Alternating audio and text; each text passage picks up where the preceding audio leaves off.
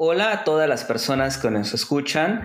Eh, mi nombre es Dani y el día de hoy les tenemos un nuevo podcast llamado Ingenio Viral, el cual pues va dirigido a todos ustedes y eh, tocamos temas de divulgación de ciencia. El día de hoy estamos muy emocionados eh, porque tenemos un programa muy especial con motivo del 11 de febrero, que es el Día de la Mujer y la Niña en la Ciencia. Eh, aquí en cabina virtual me acompaña Claudia Semerena. Hola Claudia, ¿cómo estás? ¿Qué tal, Dani? Muy buenas tardes y buenas tardes a todas y todos los que nos escuchan. Pues el día de hoy estamos súper contentos porque estamos aquí compartiendo espacio con dos invitadas de lujo. Ellas son dos exitosas mujeres que, además de científicas, son grandes divulgadoras de la ciencia.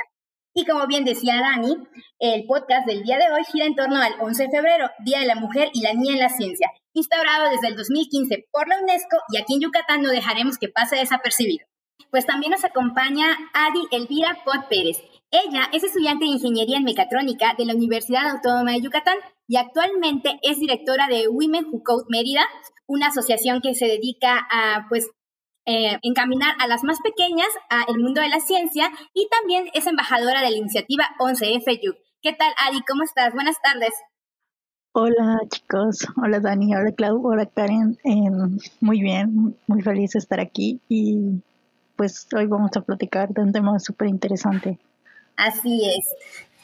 Pues bien chicas, ¿qué les parece si para comenzar podrían eh, primeramente ir compartiéndonos un poquito de quiénes son, a qué se dedican actualmente y pues también de, pues, desde dónde se conectan. Ok, eh, si quieren comienzo yo.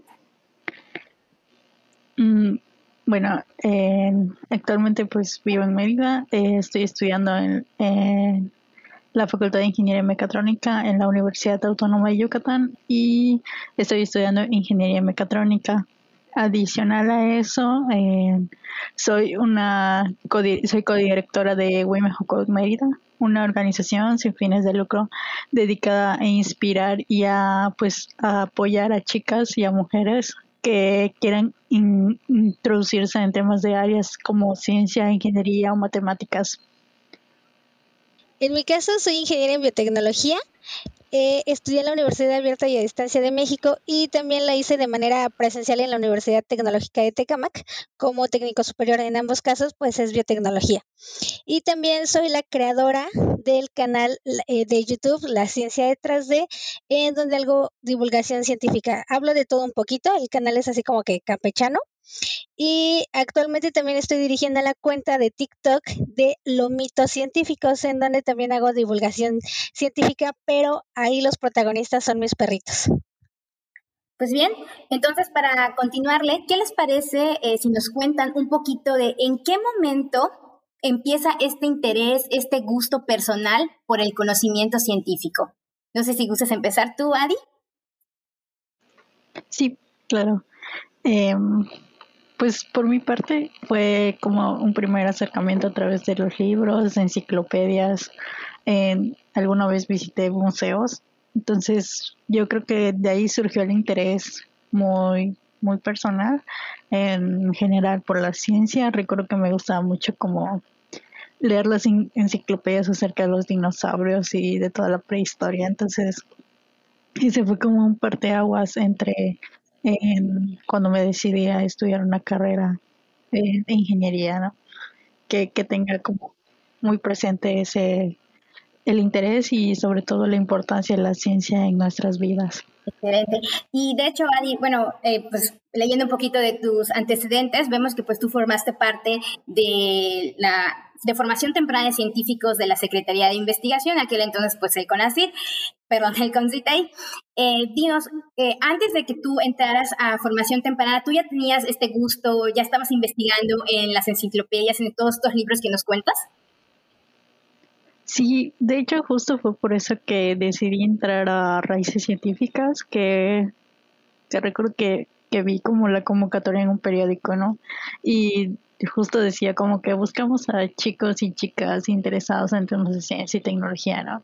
Que estén por terminar la primaria o que estén en la secundaria. Y yo en ese momento pues tenía este cierto interés por, por aprender más, ¿no? Y fue, fue en ese entonces donde decidí como entrar al, programa y pues ese fue como el primer acercamiento de alguna forma con científicos y con, con centros de investigación. ¿no? Entonces, sí, es una de las cosas que, que pues más agradezco que, que, se haya hecho ese programa porque pues gracias a él pues muchos muchos chavos como yo pues pudimos eh, estudiar una carrera en, en, ingeniería, en ciencias y muchos incluso ya están ahora estudiando en el extranjero un Claro, entonces este proyecto te cae como anillo al dedo cuando estás pues concluyendo la primaria. Sí, justo eso, fue así como que, ay, ya, ya sé en qué voy a ocupar mi tiempo, ¿no? claro que sí. Y en tu caso, Karen, ¿en qué momento pues empiezas a sentir ese gusanito por la ciencia? Bueno, pues mi gusto por la ciencia básicamente empezó desde niña, o al menos desde que yo recuerdo. Eh, influyó muchísimo que mi mamá tenía un montón de enciclopedias aquí en la casa, pero cuando digo un montón son un montón. Entonces, eh, pues yo aún sin, sin comprender qué es lo que mencionaban estos libros o qué es lo que decían, porque pues yo estaba muy chiquita, iba y de todos modos los empezaba a ojear, empezaba a ver las fotografías de las enciclopedias, de, eh, de las de zoología, las de botánica. Entonces, pues desde ahí como que eso empezó a, influir mucho en mí. Y también en un cumpleaños me regalaron un microscopio. Entonces, eh, yo andaba como niña así completamente, o sea, niña con juguete nuevo completamente, observando un montón de cosas, que las hojitas de las flores, que animalitos que me encontraba. Entonces, todo esto, pues la verdad fue influyendo muchísimo, muchísimo en mí. Entonces, eh, como comentaba, la verdad el gusto por la ciencia nació desde que yo era niña. No, no, sí, me puedo imaginar. Y en tu caso, Adi, además de pues lo que son raíces científicas y formación temprana de científicos, ¿qué otras actividades te permitieron acercarte al mundo de la ciencia? Sí, en mi caso fue, aparte de raíces científicas, cuando terminó raíces científicas entré a la, a la preparatoria y luego hubo como un como un espacio entre que no hice actividades y de ahí me surgió eh, Talento.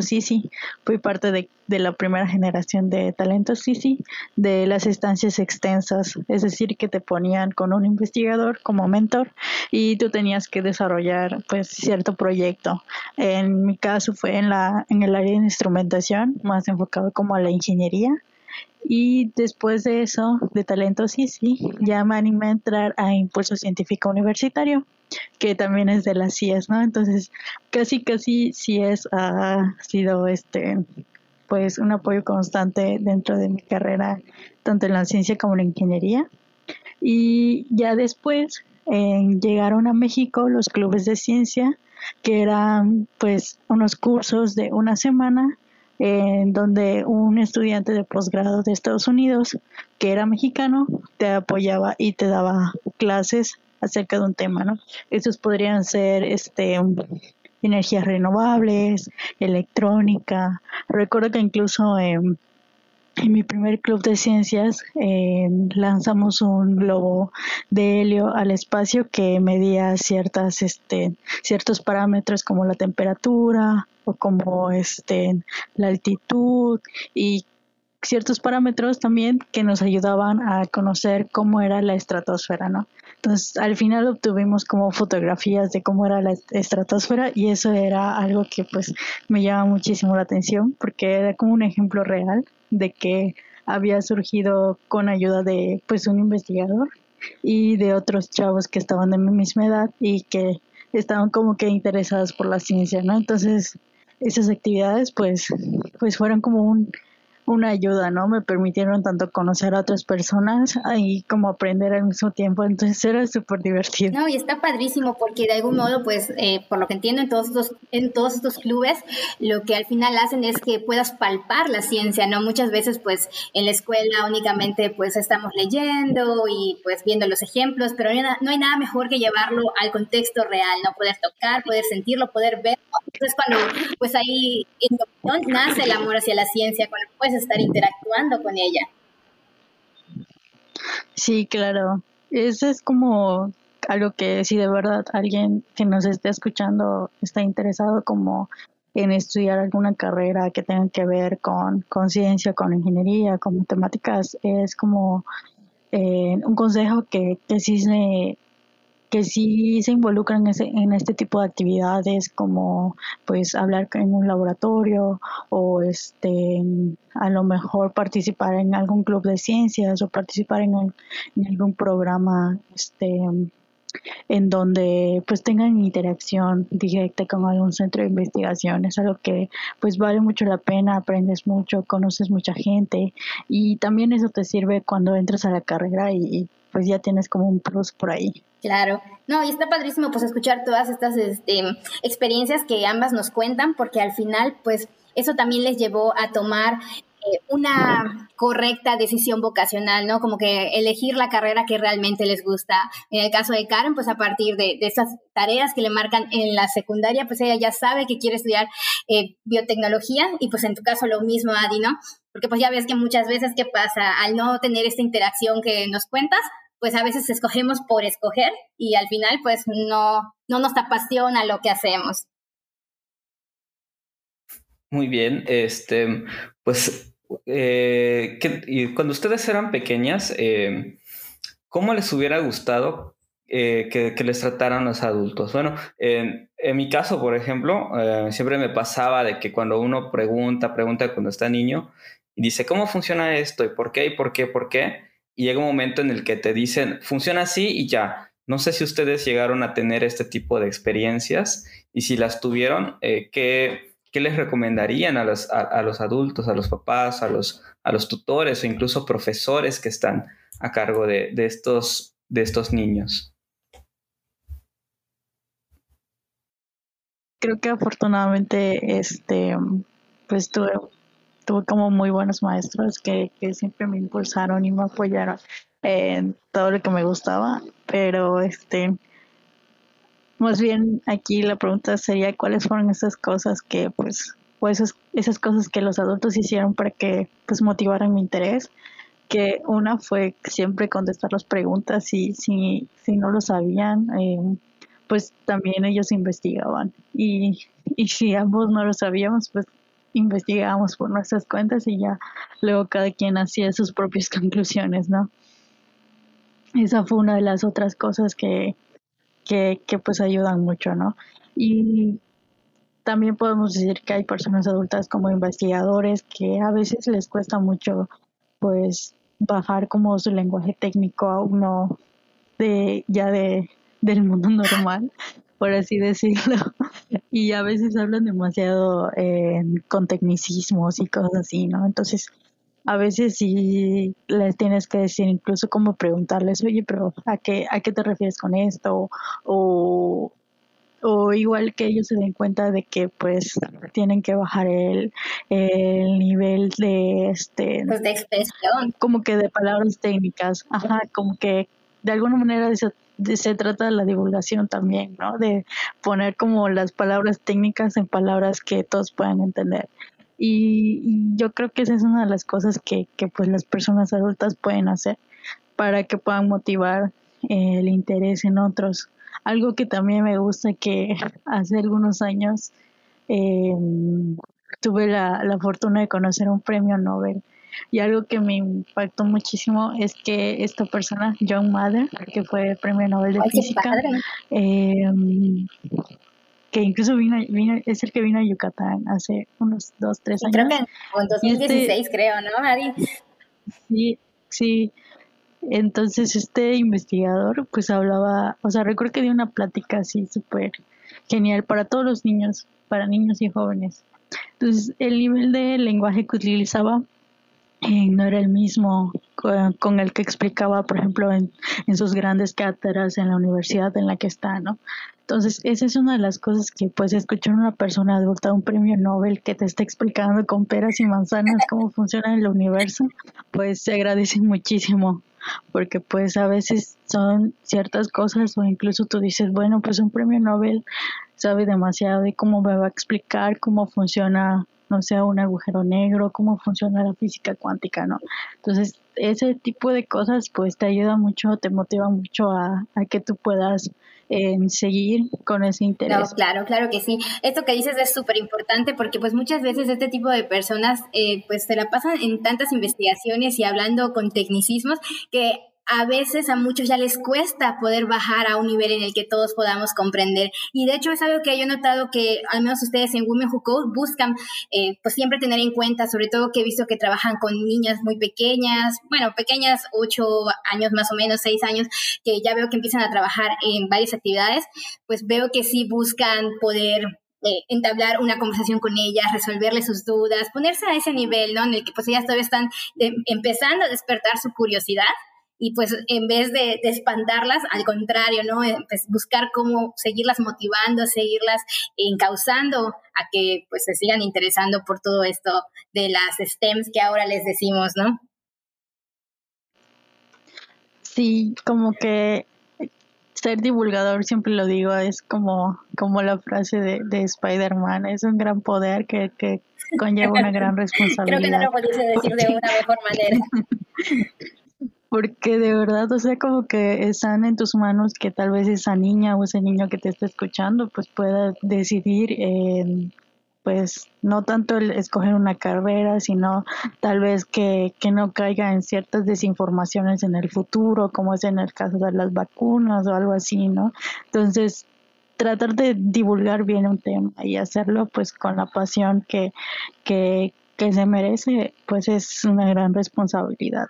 Es correcto. Y en tu caso, Karen, eh, ¿tú qué nos podrías contar? Eh, pues, ¿qué cosas eh, te hubieran gustado o que los que te rodeaban cuando niña hicieran para motivarte o, por el contrario, que sí hacían en casa o en, los profesores en la escuela que te incentivaron a querer estudiar ciencias? Bueno, eh, pues el apoyo que recibí por parte de los adultos creo que básicamente viene de mi mamá. Eh, como les mencioné hace rato, ella pues tenía un montón de enciclopedias, un montón de libros y cuando yo le mencioné que quería estudiar una carrera de ciencias, pues recibí el apoyo de ella. O sea, nunca fue un, no, pues no estudies eso porque de qué vas a trabajar o no estudies eso porque sea, eh, las ingenierías son para hombres. En general, la verdad es que nunca recibí comentarios de ese estilo. Entonces, pues por parte de mi familia, la verdad es que sí recibí muchísimo apoyo para estudiar lo que yo quería, para poder eh, pues dedicarme también incluso a la divulgación, porque ellos también me apoyan muchísimo, ya sea viendo mis videos, compartiendo en redes sociales. De hecho, mi mamá en su grupo de WhatsApp con sus amigas, cada que saco video también se los comparte. Entonces, la verdad, yo he recibido muchísimo apoyo por parte de, de ella. Y algo que a mí me hubiera pues gustado mucho que pasara aquí, que lamentablemente pues eh, no sucedió, es los talleres de ciencia que están mencionando. Aquí donde yo vivo, ni en sueños, eh, yo creo que ocurriría todavía eso. Eh, y la verdad estaría muy, muy chido que eso pasara porque fomentaría la ciencia en muchos niños y en muchos jóvenes. Lamentablemente, pues es algo que por lo menos cuando yo era niña no me tocó y lamentablemente pues aún, aún no sigue. Entonces creo que sería una buena iniciativa a lo mejor de los gobiernos municipales o de los gobiernos estatales pues implementar estas estrategias en donde no hay. Entonces creo que esa, esa sería una parte que, que sí sería muy importante que, que pues empiece a hacer para fomentar la ciencia pues tanto en los niños como en los jóvenes.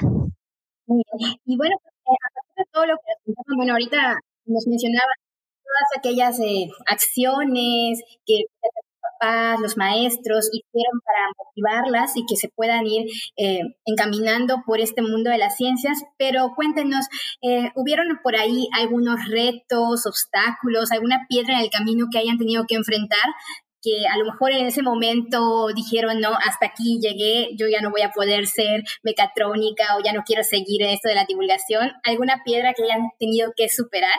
Eh, Adi, ¿puedes eh, contarnos un poquito cómo fue tu experiencia en ese sentido? Ay, sí, hubo muchas cosas. Por ahí para compartirnos. Sí, yo creo que fueron varias cosas. Bueno, al principio era como en, cuando yo iba a iniciar la universidad, no pasé como mi examen de, de ingreso a la facultad. Entonces, como que siempre tuve como esa inquietud de que no iba, no iba a tener problemas para ingresar, ¿no? Entonces, a la hora de enfrentarme a esto, pues fue un reto porque estaba así como que, ¿qué voy a hacer, no? Y justo en ese entonces estaba yo en talento, sí, sí. Em, ya fue que entré a, otra universidad al, al, mismo tiempo y estaba en talento, sí, sí. Y recuerdo que, que el asesor siempre decía como que, que le eché ganas, que yo siga estudiando y que pues tal vez esa no era la vez que, que iba a ser aceptada, pero pues al próximo año pues igual y sí. Y entonces fue como, como ese apoyo constante que, que tuve. Y, y sí, al otro año ya pasé el examen y todo, pero al principio fue difícil como ese tema de, de aceptar en ese tipo de cosas, ¿no? Y retos igual dentro de la carrera pues siempre, siempre, siempre están. Y alguien decía el otro día que, que pues si, si no tienes retos o si, o si no sientes que, que tienes miedo al, al enfrentarte a ese tipo de cosas, pues no, no lo disfrutas o no, no lo estás disfrutando de la misma manera, ¿no? Es como parte de... Pero yo creo que siempre, siempre hay ese tipo de obstáculos, ¿no? Hay veces que pues, incluso a veces me, me da mucha risa porque decía, pues sí, me gusta la ciencia, ¿no? Pero, por ejemplo, a veces debí biología o cosas así. Pero era más que... y yo dije, no, pues como que no será lo mío, no será, o tal vez esté, esté equivocada, o, o, o siempre, siempre hay ese tipo de cosas. Acciones que, que te hacían dudar, se van superando. Ajá, sí, sí, como que te da miedo, o a veces no, incluso no entiendes bien, como pues nos pasa mucho cuando somos estudiantes que no entendemos algo y nos da más miedo eh, acercarnos al maestro y no preguntarle eso, no pedir ayuda que eso nos pasa a muchos de nosotros, ¿no? Sobre todo cuando, cuando estamos en la universidad y no pedimos ayuda o no sabemos pedirla. Entonces, eso es algo que, que pues ya no nos debe pasar. Debemos aprender a, a pedir ayuda porque si no los obstáculos pues como que no se van a superar solitos. No, claro, o sea, sí, o sea, creo que algo que hay que normalizar es, es, el pedir ayuda, el que no está mal, el pedir ayuda pues no nos hace más débiles, ¿no? Que muchas veces pues eso pasa y pues, pues ahora sí que por temor a sentirnos juzgados o criticados o es algo así, es que pues no externamos nuestras dudas, por ejemplo, en el salón de clase o si algo nos está pasando, pues igual eh, pedir ese apoyo, ¿no? Entonces, pues creo que como dices, es uno de los principales retos que todos los estudiantes tienen porque pues quieren superarse, pero pues si no toman esa iniciativa de acercarse al maestro, pues muchas veces ahí pierden el interés por continuar con eso que, que les gusta.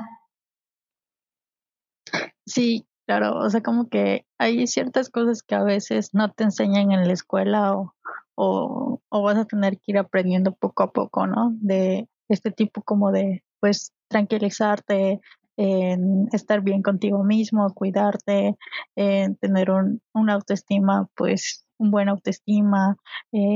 hay cosas y a veces también es como que no se habla, cuando se habla del tema de ciencia, no se habla en, como que de, de tu bienestar físico y mental, ¿no? y, eso, es otro súper cliché. Sí, eso que mencionas, Adi, es súper importante porque de hecho dentro de las STEM, una de las de las eh, herramientas que las STEMs deben promover es esto que justamente dices, el, tener esa estabilidad emocional, el estar preparados eh, psicológica y físicamente, pues para poder enfrentarnos al día a día a todas nuestras cosas. Entonces, aunque no parezca, eh, pues sí es una de las habilidades que las mismas STEM promueven, pero pues como muchos no lo saben, pues ahí se queda al aire, ¿no? Sí, exacto, como que es algo que, que sí hay que empezar a sacar a la agenda y cuando hablemos de ciencia que también hablemos como de la estabilidad emocional, como dices.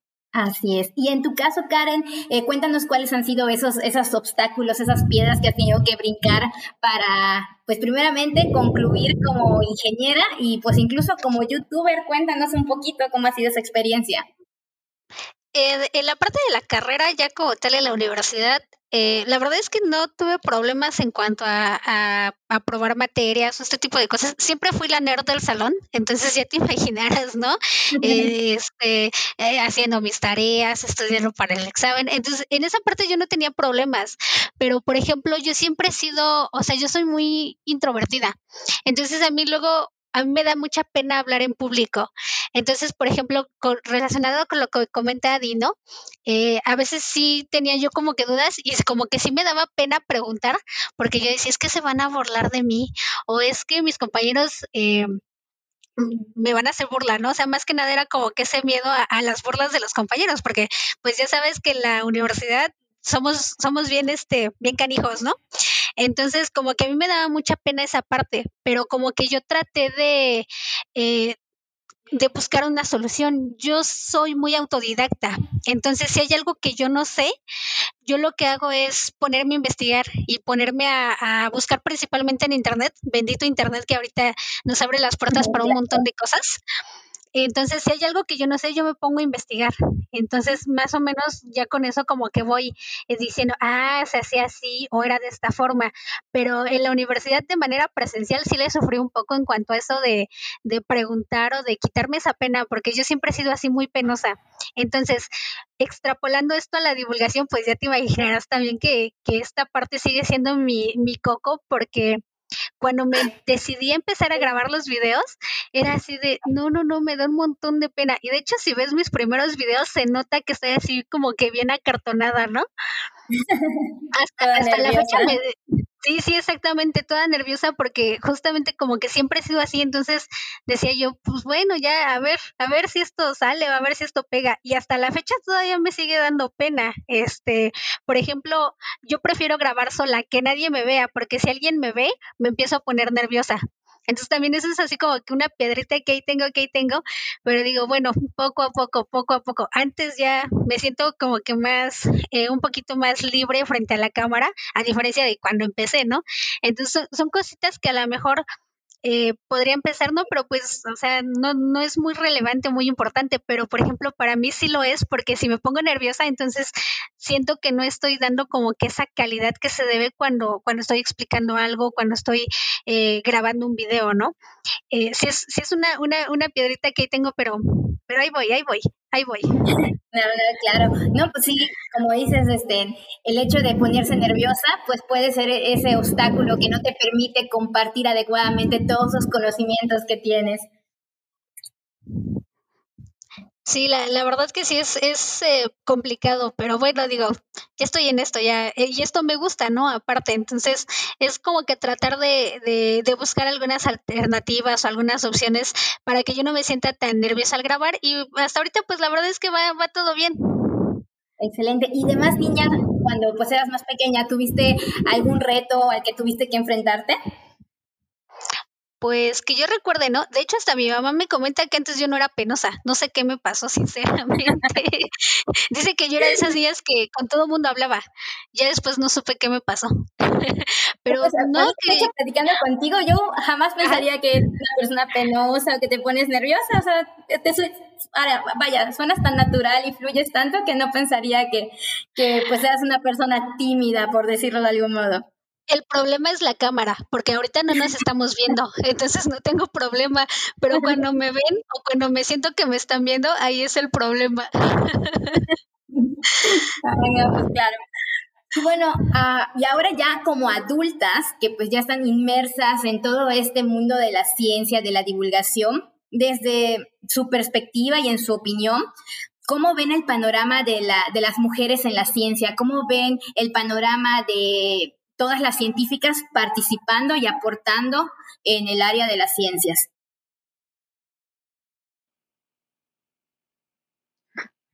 Karen, si gustas empezar. Sí, claro. Eh, la verdad es que es, es genial y es excelente que ya haya más mujeres científicas y sobre todo que ya se les esté tomando en cuenta.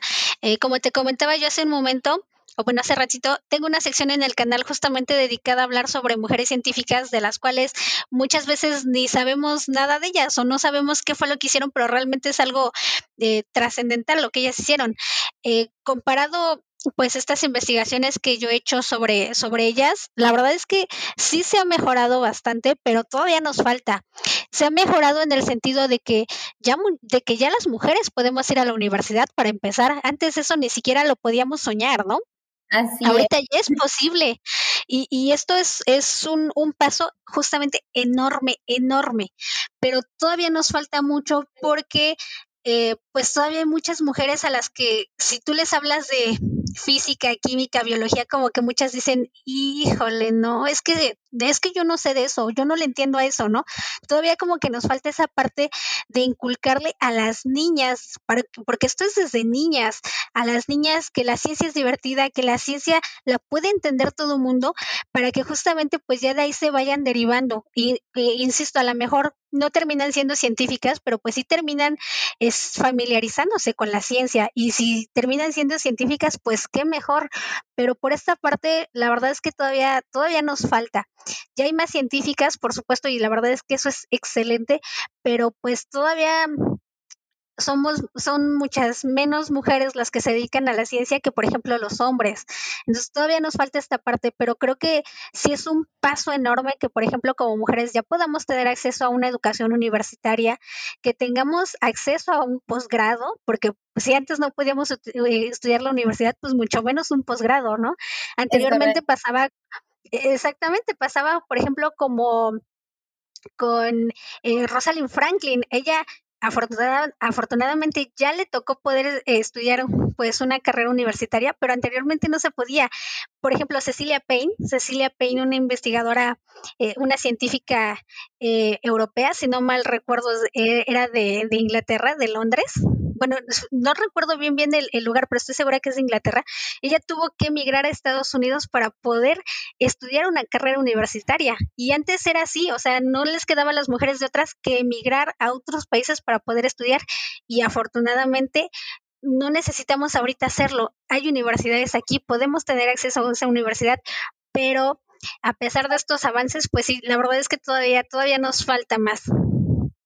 Sí, lamentablemente todavía este, se piensa o se cree que las ciencias duras, como pues se le conoce a, a, todo lo que son las disciplinas STEM, pues están más enfocadas en los hombres, ¿no? A las mujeres, pues muchas veces nos nos encasillan más a lo mejor con la parte de, educación, de cuidados, como sería ser docente o ser enfermera, psicólogas, más por allá, eh, como que nos ven como si fuera nuestra, nuestra área fuerte, pero pues la realidad es que también somos igual de capaces y pues igual de buenas para todo lo que son las ingenierías, las matemáticas y todas estas ciencias duras.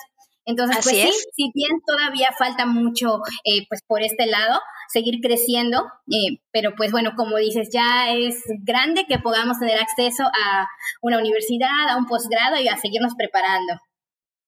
Sí, así es. Y en tu caso, Adi, ¿tú cómo percibes el panorama de, la, de las mujeres en la ciencia? ¿Cómo ves su participación?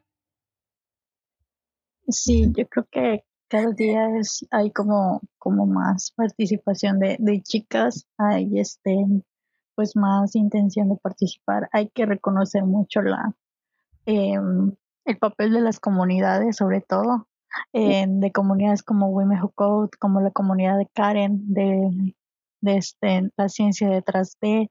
hay una comunidad a la que en realidad yo, yo estoy súper emocionada de compartir hoy con Karen porque pues yo veo como que el canal de Karen y digo, wow, hace muy buen trabajo, en, hace muy buena divulgación y, y detrás hay como una comunidad de todos los edu-youtubers que la llaman, edutubers, en, que pues aportan muchísimo a este tema, ¿no? Hay comunidades y cuando menciono comunidades son personas que ya están en las áreas de ciencia, de tecnología, de matemáticas y que comparten pues todos sus conocimientos simplemente por amor al arte, ¿no? No reciben algún pago, sino que este lo hacen para que incluso más chicas, más personas pues se interesen, ¿no?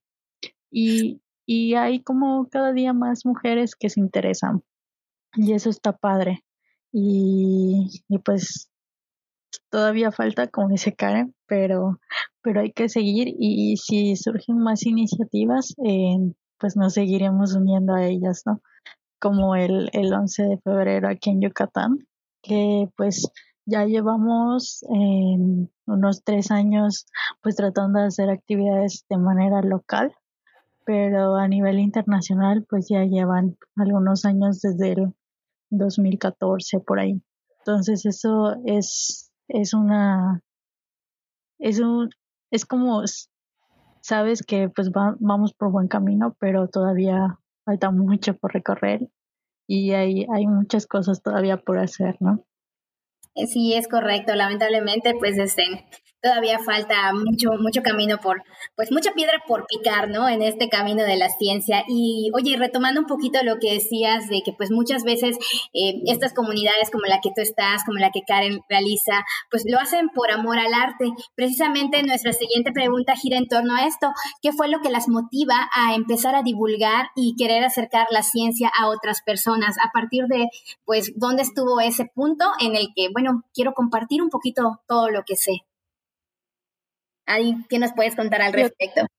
Yo, creo que fue, o sea, como que ya traía la espinita porque desde raíces como que ya ves a muchas personas compartiendo todo lo que saben, ¿no? Entonces, es una forma como de agradecimiento y de devolver lo que, lo que otros dicen por ti y, y poder devolverlo con tu conocimiento, ¿no? Es como, como un trueque. Si, si tú me das, yo tengo que devolverlo a la sociedad, ¿no? Entonces ese es uno de los principales motivos que, que este, que pues te mueve para hacer las cosas, que, que así como tú tuviste esa oportunidad, pues tú tienes la obligación ahora sí que para ver que otros chavos y otras chicas de, del estado puedan tener ese mismo acceso a la educación, a la ciencia y que puedan conocer más que nada eh, esa es como una de las cosas que me mueve más. Y otra fue que, que hace unos cinco años, ya ni recuerdo cuántos porque pasa súper rápido el tiempo, pero recuerdo que sí sacó el diplomado de divulgación de la ciencia. Entonces, ahí con otros compañeros y amigos, pues no lo dudamos dos veces porque pues también para hacerle la divulgación, repito, es una gran responsabilidad y tienes que aprender y tienes que este, conocer muchas cosas, ¿no?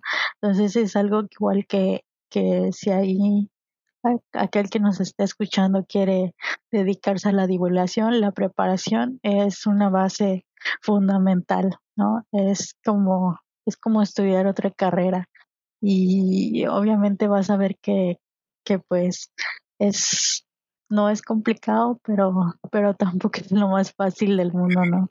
Y cuando dices algo divulgación es como que, que ya tienes eh, pues un sustento eh, ya preparado, ¿no? Aquí en México está el eh, la comunidad de periodistas de ciencia que hacen un gran trabajo y, y apoyan mucho este con este tipo de cursos y de diplomados para acerca de divulgación. Entonces, yo creo que esa es una de las cosas que, pues, si alguien te da las herramientas para aprender, eh, pues no lo pienses dos veces e involúcrate mucho en, la divulgación.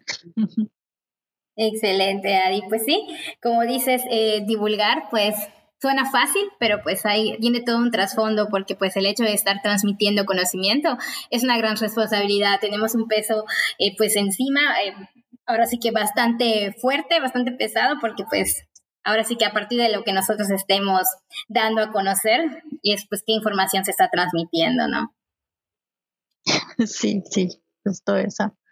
Y en tu caso, Karen, cuéntanos un poquito qué te motivó a, pues, a querer empezar a divulgar y compartir eh, pues todos estos datos, todos estos, este, esas curiosidades sobre ciencia. Eh, conmigo empezó la espinita desde hace más o menos cuatro años. Em, estaba divagando en internet, ahí perdiendo mi tiempo, y de repente me encontré con un, un, canal que justamente hace divulgación, no sé si lo conozcan, se llama El Robot de Platón. El creador de este canal es Aldo, es peruano, y para mí fue así como que completamente un shock. Dije, wow, se puede hacer divulgación científica en Internet. Hasta ese momento nunca me había pasado por la mente hacer divulgación científica y menos por Internet, ¿no? Entonces eh, estaba yo ya con la espinita de, híjole, abrir un canal, no abrir un canal, abrir un canal o no. Poquito tiempo después me encontré con que hay poco, bueno, hasta esos entonces había pocos canales de divulgación dirigidos por mujeres. De hecho, yo nada más encontré uno y era un canal en inglés. Entonces dije, híjole, aquí también faltamos aquí mujeres que estemos hablando de ciencia, ¿no? Pero como yo te comentaba hace rato, siempre he sido muy penosa. Entonces, la verdad, no estaba muy segura si hacerlo o no. Y te voy a confesar, esto, esto hasta a mí me da pena confesarlo, pero tengo que confesarlo. Por esos entonces, como por marzo de hace cuatro años, salió esta chica La Mars. No sé si la recuerden. Ah. Eh, sí, sí, te acuerdas de ella. Sí, no por muy la recordamos. por eso digo que me da pena, porque salió ella y pues todas las cosas que empezó a decir sobre la, la, escuela y sobre los profesores. Y entonces fue así como que mi punto, eh, ya ese fue mi punto final en el que dije, no, voy a divulgar ciencia. ¿Por qué? Porque dije, bueno, hay personas mexicanas diciendo este tipo de cosas en internet, o sea, refiriéndome a la Mars, digo, y que no haya personas que hagamos algo productivo o que sí estemos aportando algo, ¿no? Entonces dije, a partir de ahí, dije, ya voy a tratar de eh, superar un poquito mi pena, puse mi celular y empecé a grabar. Entonces, eh, la verdad se me da pena, pero, pero el hecho de que haya salido la Mars a decir todo ese tipo de cosas, sí para mí fue un motivante en que dije, no, no es posible que haya personas que estén diciendo esto y que aparte... Eh, pues seamos así como que hasta burla de otras de otros países, ¿no? Dije, no, no, no, tenemos que hacer algo que, que los demás vean que sí podemos aportar algo bueno y pues por eso surgió el canal.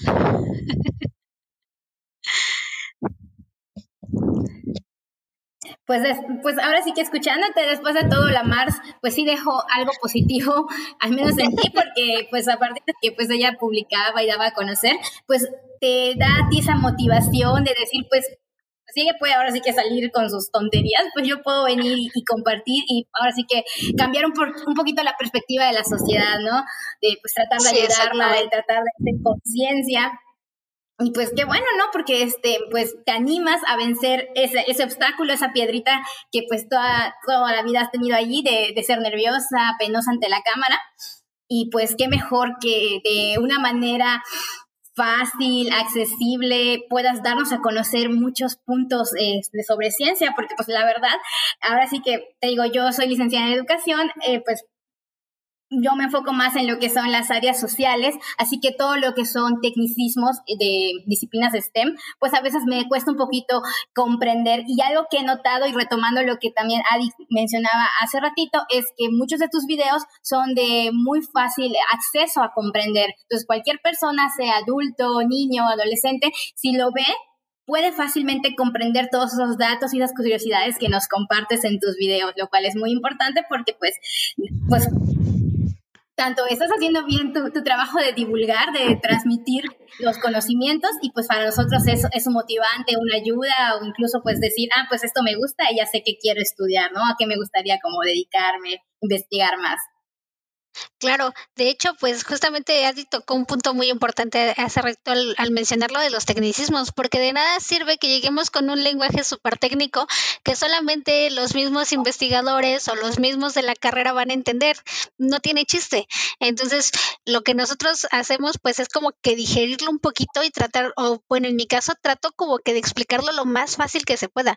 Eh, siempre me han comentado que, eh, incluso en la, en, la, en la escuela me mencionaban que yo tendía como que explicar muy fácil las cosas. De hecho, los compañeros cuando tenían dudas hasta me preguntaban a mí, ¿no? Oye, ¿cómo, cómo es este tema o cómo es esto? Y ya yo les explicaba. Siempre me han comentado eso, que como que tenía esa facilidad para explicarles. Entonces, justamente es lo que trato yo de hacer en los videos.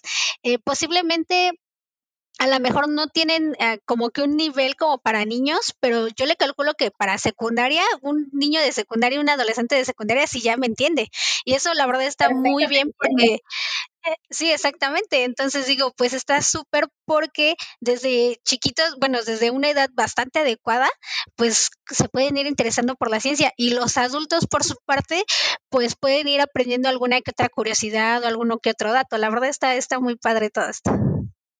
No, sí, de hecho, uno de, los videos que pues más me gustó porque pues en algún momento lo he experimentado es el de que se, se, te, se te subió el muerto, ¿no? Entonces ahí claramente nos, no estás viendo espectros ni nada paranormal, ¿no? Desde el punto, pues, de vista científico, pues ya aclaras, ¿no? Toda esta situación, pero pues para mí fue algo, eh, pues, vaya, muy padre de saber porque he experimentado esto de, de la parálisis del sueño y sí es terrible, entonces como que ya teniendo esas bases científicas, pues uno ya se pone menos nervioso cuando vuelve a experimentar esta, esta situación que por cierto no es nada agradable, cabe señalar. Para nada, para nada. Así es. Y pues también eh, te aplaudo mucho el hecho de que pues a partir de que ves que no hay youtubers eh, latinos o que hablen español, pues digo, no, no, vayan, no todo el mundo conoce inglés, a veces, digo, aunque sea un idioma ahorita de fácil acceso, pues no todo el mundo pues lo sabe, así que a partir de que pues también ves esto, pues querer también pasarlo a nuestro idioma, pues también se agradece mucho que, que lo hayas considerado. No, y ahorita ya somos un montón. Eh, justamente como mencionaba Adi, pues somos los edutubers, bueno, así nos hacemos llamar, y somos ya un montón, muchos, muchos mexicanos somos un montón, aunque la comunidad española es la que ya está un poquito más cimentada, pero aquí en México también habemos un montón. Sí, qué padre que ya poco a poco estén creciendo, porque pues sí, sí es importante. Y como dices, pues para cualquier niño de secundaria que incluso alguna tarea o algo, siempre hay algún dato importante que pueden obtener con la ayuda de ustedes. Así es.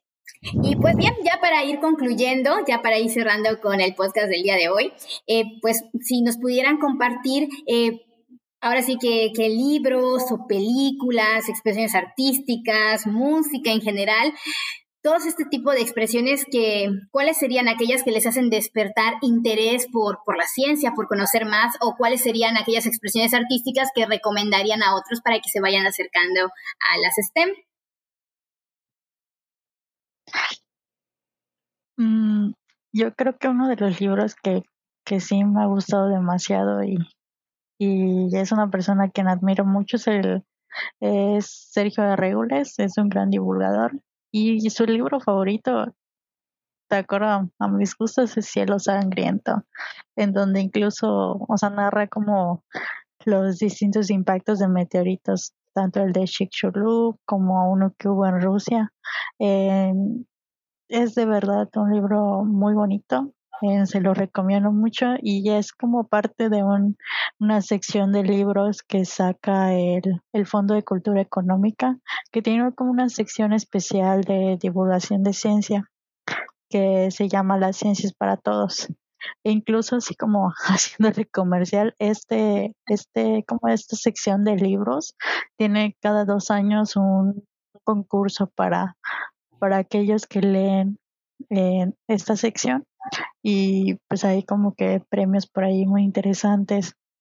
Pues yo creo que ese es uno de mis favoritos y, y este eh, se nota que la buena divulgación que hay es súper entendible es para edades de para niños de primaria secundaria em, conceptos súper básicos en una manera de es como si estuvieras leyendo un cuento pero pero al mismo tiempo estás como te está enseñando conceptos de ciencia, ¿no? Entonces se me hace muy interesante la forma en la que divulga Sergio de Régoles.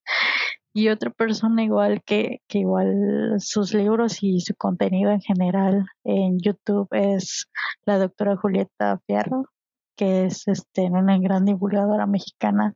Em, pueden checar sus videos ahí en YouTube y no sé, yo de cariño le digo la, es la abuelita de la ciencia porque, porque da mucha ternura y, y aparte da, como que explica las cosas bien, es como que la maestra que todos quisiéramos tener, la maestra de astronomía o de física que todos quisiéramos tener, ¿no? Y, y habla súper bien del universo, ¿no? Entonces por ahí chequen a la doctora Julieta Fierro, y de plataforma a mí me gusta mucho usar Twitter, ya como si son más grandes de universidad o, o de posgrado. en Twitter hay una gran comunidad de científicos, no solo de México, sino también del extranjero, que les gusta compartir sus investigaciones a través de hilos. El otro día creo que me encontré un hilo de una persona que no sé si se acuerdan un vestido de Zendaya o de o de, de Selena Gómez que usó en que era como de luces LED y algo muy tecnológico. Entonces el otro día ah, encontré a alguien en Twitter que explicaba cuál es como la función principal de los LEDs a partir del, del vestido de Selena Gómez, ¿no? Esa fue una cosa muy interesante. Entonces, por ahí, si ya están en edad de usar Twitter, les recomiendo muchísimo estar al pendiente. Es una plataforma en la que aprendes mucho y estás como en un contacto directo con, con científicos de todo el mundo. Excelente, no, pues, pues muchas gracias por tus recomendaciones. Y en tu caso, Karen, ¿qué libros, películas tienes por allá que quisieras compartirnos? Esta es una recomendación para aquellos que no tienen edad de usar Twitter. Eh, a mí me gusta mucho el manga y el anime. Entonces, eh, hace como un año más o menos salió un anime llamado Doctor Stone. Este anime trata sobre un futuro pasapocalíptico en donde en el pasado la humanidad fue petrificada completamente y el protagonista, que se llama Senku, logra despertar en el futuro, 3.700 años después, más o menos, y él es un genio científico. Entonces tiene como objetivo despetrificar a todas las personas y nuevamente eh, iniciar toda una sociedad científica. Y eh, la verdad el anime está muy, muy genial porque de hecho sí tiene argumentos o bases científicas. El autor que, que creó a Doctor Stone se informa, investiga, va a universidades y todo para poder... Eh, plasmar todo esto en su obra y la verdad está muy bien porque nos muestra experimentos de física, de química, incluso algunas explicaciones biológicas también y todo esto aplicado en un mundo, por ejemplo, en un mundo, imagínense como si fuese un mundo de piedra, ¿no? Porque a final de cuentas, después de 3.700 años, pues todo el avance que había en la humanidad se perdió. Y Senku intenta retomar todo esto y está, está muy padre porque... Eh, bueno, no, no, no digo un poquito más porque si no voy a hacer spoilers, pero, pero está, está muy, muy genial porque Senku intenta encontrar el origen de la petrificación e incluso el origen de la petrificación lo explican un poquito de manera científica. Por supuesto que esto es ya la petrificación específicamente involucra mucha ficción, pero de ahí en fuera hay un montón de ciencia en ese anime y afortunadamente está en las dos versiones, ¿no? La versión animada que justamente acaba de estrenar su segunda temporada y la versión escrita, que es el manga. En el manga pues ya van mucho más avanzados, pero la historia la verdad es que está genial. Y mi otra recomendación, que también es de manga y anime, es Cells at Work. Cells at Work es la versión japonesa de la serie que te comentaba hace rato de Hace una vez la vida. Esta versión japonesa también explica cómo funciona el cuerpo humano, y está muy, muy, está genial. La verdad es, esta es una obra de arte también, porque explica de una manera muy, muy didáctica el cómo funciona el cuerpo humano e incluso funciones bien específicas. Ayer justamente estaba viendo cómo explican la infección por dengue, por ejemplo, o cómo explican la infección por helicobacter o la función de las bacterias del ácido láctico que son beneficiosas para nosotros, y todo con dibujitos y explicado de una manera bien bonita. Entonces, estas dos recomendaciones, la verdad, son, son imperdibles, 100% recomendadas. Eh, repito los nombres, que es Doctor Stone y Cells at Work. No, pues aquí me encanta porque estamos atacando a todos los frentes, ¿no? Desde pues eh, Twitter para los más grandes, para los más chiquitos pues tenemos aquí anime, a todos los que les gustan pues los mangas, a los otakus, o sea, estamos atacando por todos lados para que no haya excusa de que pues no podemos acercarnos a la ciencia o que la ciencia es para un determinado grupo de personas, ¿no? Aquí todos podemos ser científicos desde pues nuestros gustos más personales. Así es. Voy a buscar eso que dice Karen porque nunca lo había escuchado. no soy fan de, de las mangas, pero ya, ya como lo contó, ya hasta se antojó verlo. Ya estás investigando, ¿no? recomendado, Ali. Sí, la verdad, a mí también me sorprende. Nunca pensé que, la verdad, nunca se me había ocurrido investigar temas de ciencia en algún anime o en algún manga. Pero pues, me llama mucho la atención y pues conozco a muchos adolescentes que les encanta todo esto, que incluso se hacen llamar otakus. Entonces, pues para ellos estaría fantástico eh, estarse involucrando o estarse acercando a estas disciplinas, pues desde algo que les encanta. Y, y fíjate que, bueno, para lo mejor para no sé, a lo mejor ya para chicos de preparatoria y chicas de preparatoria, está la versión de Cells at Work, que esta se llama Código Negro, Code Black.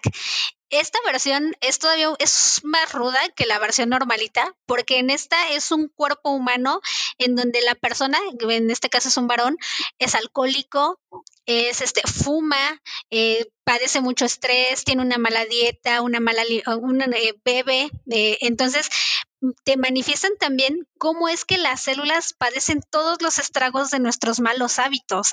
Y también, eh, la verdad está, está muy impresionante, nada más que este sí está como que a lo mejor los temas ya para un nivel de preparatoria o tal vez los últimos grados de secundaria, justamente por este tipo de temas que toca. Incluso hasta en un capítulo toca infecciones de transmisión sexual.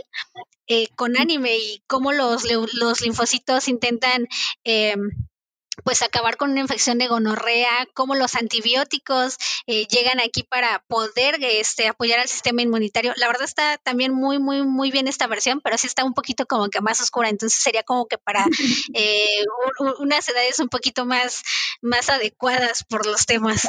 Sí, claro, ahora sí que a lo mejor esto sería pues para, para chicos un poco más grandes, pero hoy está increíble todo eso que nos cuentas, ¿no? Porque pues ha de ser este muy visual a partir del anime, pues cómo se se explica todos estos temas de ciencia. Eso que comentabas ahorita de las infecciones debe estar padrísimo.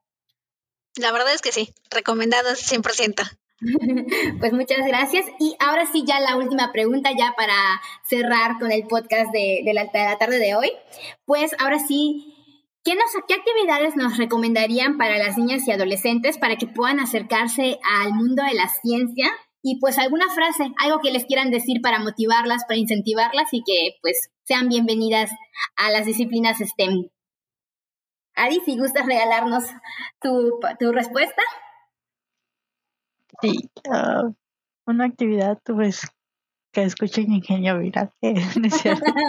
Además de eso, este que no que participen, que participen mucho, que si les interesa mucho la ciencia, acérquense a comunidades como Women Who Code.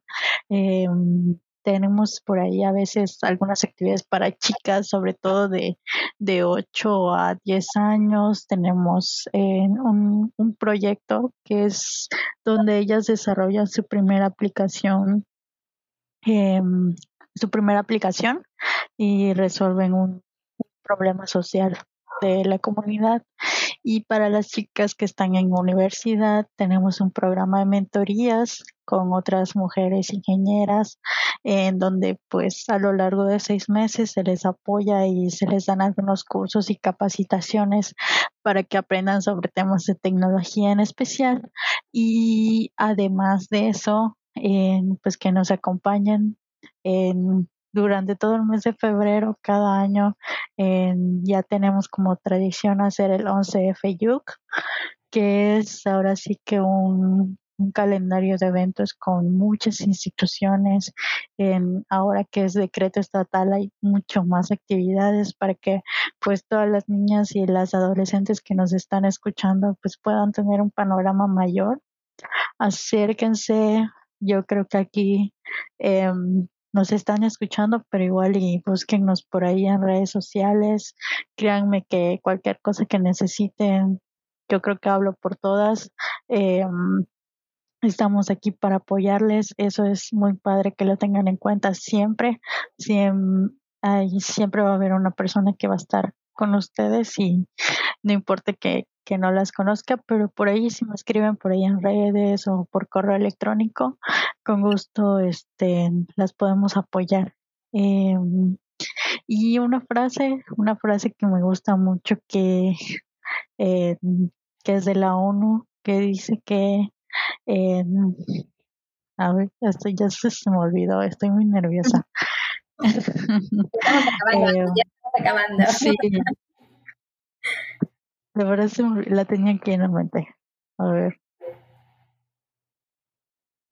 Ay, no puede ser, se me acaba de olvidar. Así de la nada. A ver. Ah, mm, mm, mm, si quieren, ahorita regresamos porque se me olvidó, de verdad, sí, se me olvidó. Está bien, ahí le damos chance de lo que la buscas. Y bueno, Karen, si tú nos pudieras, eh, pues, recomendar actividades para niñas y adolescentes para que se acerquen a la ciencia y alguna frase que pues quieras eh, compartirles para cautivarlos y acercarlos. Claro. Eh, en mi particular caso, soy fiel creyente de que los experimentos son una muy buena eh, forma de que las personas se acerquen a la ciencia.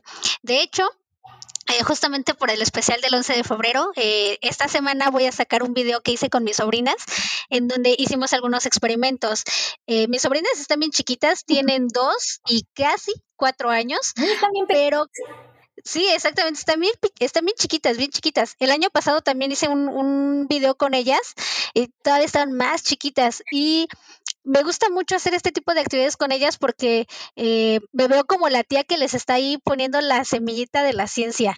Entonces espero que en un futuro eh, esa semillita tenga, tenga fruto y justamente por eso esas, actividades de hacer experimentos. Y justamente aquí viene eh, la otra cuenta. Eh, tengo una cuenta en TikTok y esta cuenta se llama Lomitos Científicos porque ahí los que aparecen son mis perritos. Pero en esta cuenta hacemos un montón de experimentos. Entonces, esta es otra forma en que yo trato de acercar a las personas a la ciencia. Y son experimentos súper, súper sencillos porque son con cosas que tengo aquí en mi casa. Ahorita, pues, por lo mismo de la pandemia, pues procuro no salir si no es necesario. Entonces, todos los experimentos los hacemos con cosas que tenemos aquí en la casa.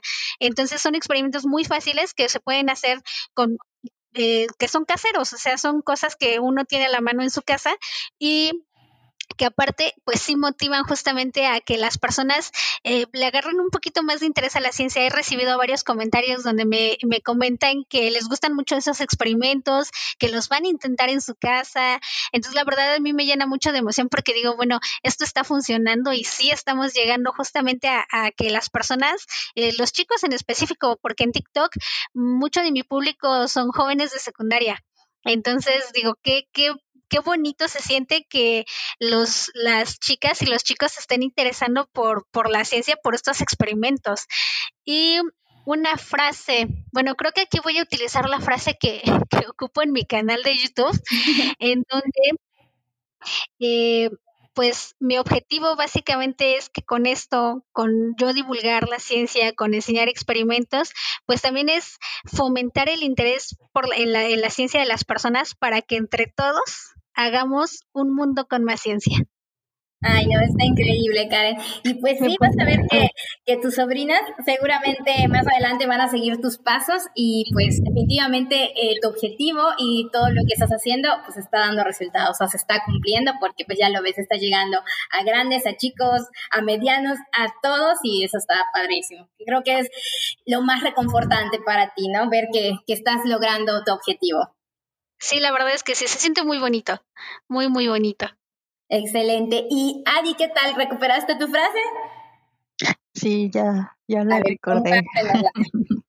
bueno, la frase es, el mundo necesita ciencia y la ciencia necesita mujeres. Yo creo que es una frase que desde que la vi me llamó mucho la atención porque trae mucho de verdad, pero luego me pongo a pensar que que pues juntas podemos lograr que haya más, más mujeres en la ciencia, ¿no? Entonces nada más como, como comentario final, recordarles a todas las chicas que nos están escuchando que, que este, que pues cualquier carrera que escojan, recuerden que, la carrera no las hace ustedes, sino ustedes pueden hacer su propia carrera. Ay, no, bravo, Ari, de verdad. Me, me encantó, me encantó, porque de verdad nos motivas y haces que que pues no nos quedemos allá, que sigamos luchando por nuestros sueños, por nuestros gustos. Y como dices, la carrera que escojan está bien siempre que sea lo que a ti te guste lo que te hace ser. Así es, sí, yo creo que mi mantra desde que empecé la universidad y ya estado junto de mí siempre porque luego escuchamos comentarios o, vemos por ahí cosas que, que nos, nos, nos debilitan un poco, pero ya agarramos fuerzas otra vez. claro que sí, excelente. Y pues bueno, chicas, Adi, Karen, eh, pues ha sido un honor eh, pues estar inaugurando este espacio de Ingenio Viral eh, podcast. Pues qué mejor que con dos personalidades como ustedes. De verdad, muchísimas gracias por el tiempo que nos regalaron, por este espacio. Y pues Dani, no sé si quieras agregar algo más. Yo estoy encantadísima y súper feliz de pues, haber platicado un ratito con ustedes, de poderlas haber conocido un poco más. pues bueno, pues, no me queda nada más que volverles a agradecer. Este, igualmente yo me siento muy emocionado de tener a tres grandes chicas, eh, tanto Karen como Adi, como a ti, Clau. Muchísimas gracias, por, por apoyarnos el día de hoy. Y bueno, pues este, antes de, finalizar, bueno, si tanto Karen como Adi, si nos pueden eh, recordar cómo podemos contactarla, sus redes sociales, eh, sus páginas, sus canales, eh, cómo podemos acercarnos a ustedes. Podemos comenzar contigo, Karen, por favor. Sí, claro. Eh, bueno, primero, antes de, comentarles mis redes sociales, agradecerles muchísimo la invitación. La verdad es que la pasé muy, muy bien y estoy muy feliz por, por, este, por estar aquí con ustedes. Y bueno, en redes sociales, en YouTube, en Facebook, en Twitter y en Instagram me encuentran como La Ciencia detrás de y en TikTok me encuentran como Lomitos Científicos. Lomitos porque son perritos. Entonces... lomitos pueden hacer ciencia. Como de claro, hasta los lomitos. Perfecto, muchas gracias Karen. Y Adi, ¿cómo podemos contactarte? Sí, bueno, de manera personal me pueden seguir en todas las redes sociales como podpadi, pod con doble O, y en Wimejo Code nos pueden seguir como www.codemit. ahí nos encuentran en Twitter, en Facebook y en Instagram. Y ahí se van a enterar de todas las actividades que tenemos, de todos los programas que estén, que tenemos también. Y eh, también aprovechando que muy pronto vamos a lanzar nuestra convocatoria para voluntarias y voluntarios, para aquellos que quieran en contribuir con, con un granito de arena no solo haciendo divulgación, sino también en haciendo otro tipo de actividades dentro de nuestra comunidad. Y sí, vayan a ver el, el canal de Lomitos Científicos, está muy padre. Yo me divierto mucho, de verdad. Este, y sí, sigan, sigan y hagan ciencia, eso no lo olviden. Muchas gracias, Clau, Dani, siempre es un placer pues compartir con ustedes, eh, pues platicar, echar relajo eh, y esperemos que, que pronto nos volvamos a ver. Así es, Adi. Ojalá que pronto tengamos eh, pues otra oportunidad de, entablar conversación y pues igual contigo, Karen. Ojalá que, que esta no sea la única vez que tenemos contacto. Y pues Dani, ya con esto creo que estaríamos cerrando. Perfecto, muchísimas gracias nuevamente. Y bueno, pues les recordamos este, cómo pueden encontrarnos en Genio Viral. Tenemos por el momento únicamente el canal de YouTube, sin embargo, conforme vayan avanzando los capítulos del podcast, estaremos entrando también a Spotify. En redes sociales nos encuentran en Facebook como la Secretaría de Investigación, Innovación y Educación Superior, eh, CIES Yucatán, y pues por ahí pueden, pueden contactarnos. Y bueno, pues chicas, agradezco nuevamente que nos hayan acompañado el día de hoy y bueno, nos vemos hasta la próxima. Hasta la próxima, muchas gracias por escucharnos. Adiós Karen, adiós Ari, un gustazo. Nos vemos. Bye. Gracias por la invitación.